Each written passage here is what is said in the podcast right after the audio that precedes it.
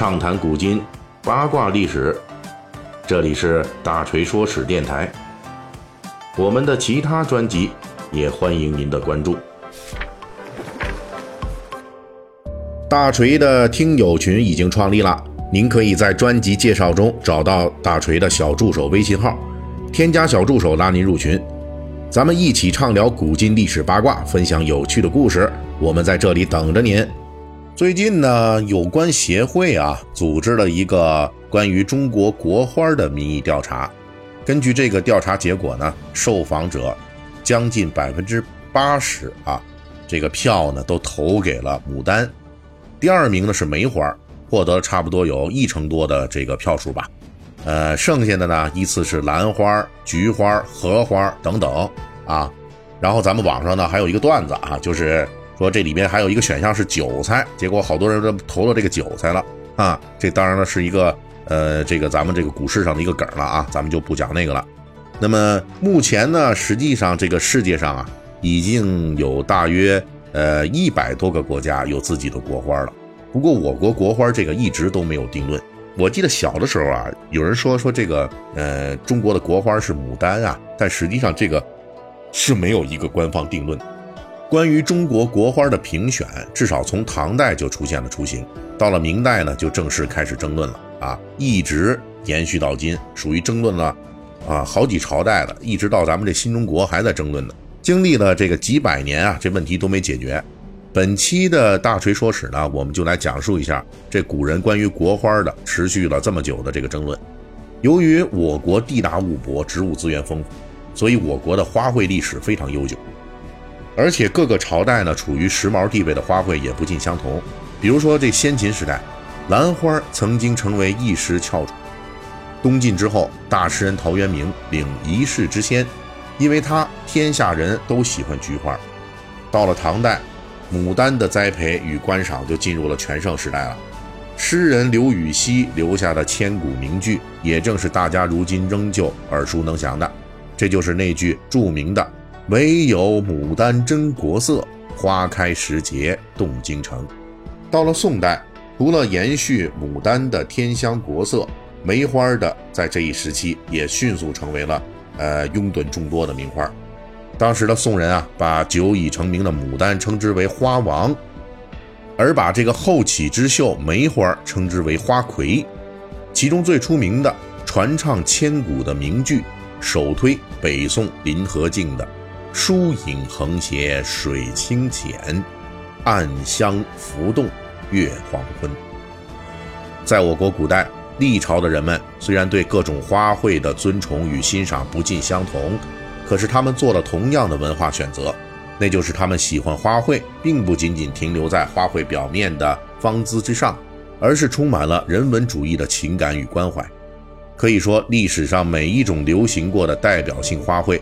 背后都有大量的诗文做后台，是有悠久绵长的文化底蕴的，而且还有互相斗艳的诸多故事。比如《牡丹与茉莉》就有一则，据说是一千年前北宋时代流传的故事。在五代十国时期，割据势力南汉占据了岭南啊，虽然势力较弱，但是人家割据一方还不服你那中原王朝。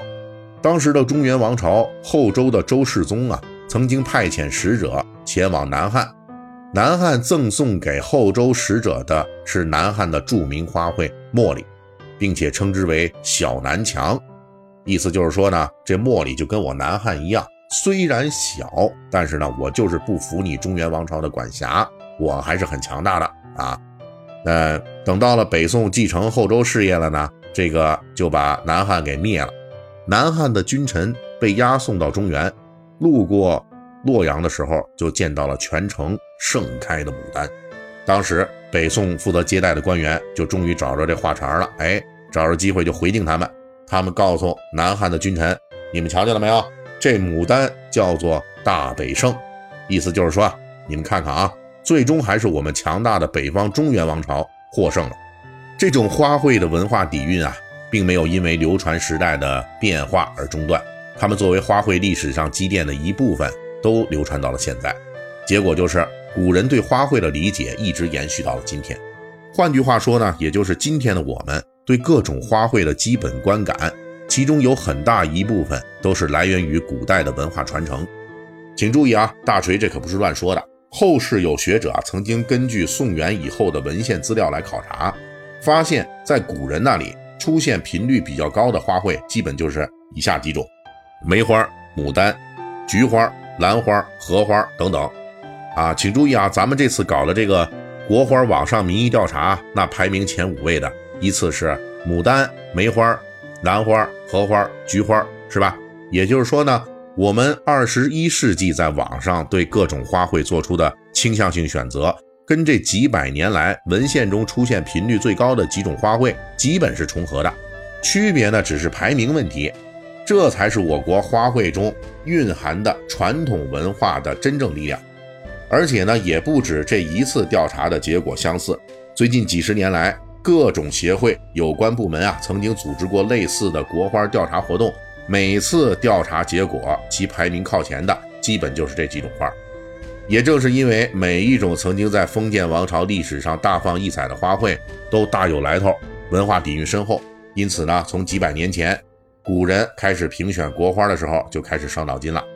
尤其是牡丹这个花王啊，与梅花这个花魁的之间的这个争夺，呃，是最近几百年来关于国花之争的两大主要的实力对手。元曲四大家之一的马致远，曾经根据唐代诗人孟浩然“踏雪寻梅”的典故，写过一出杂剧，啊，名字叫《动吟诗踏雪寻梅》。不过这部杂剧呢，在元代以后就散佚了，哎，找不着了。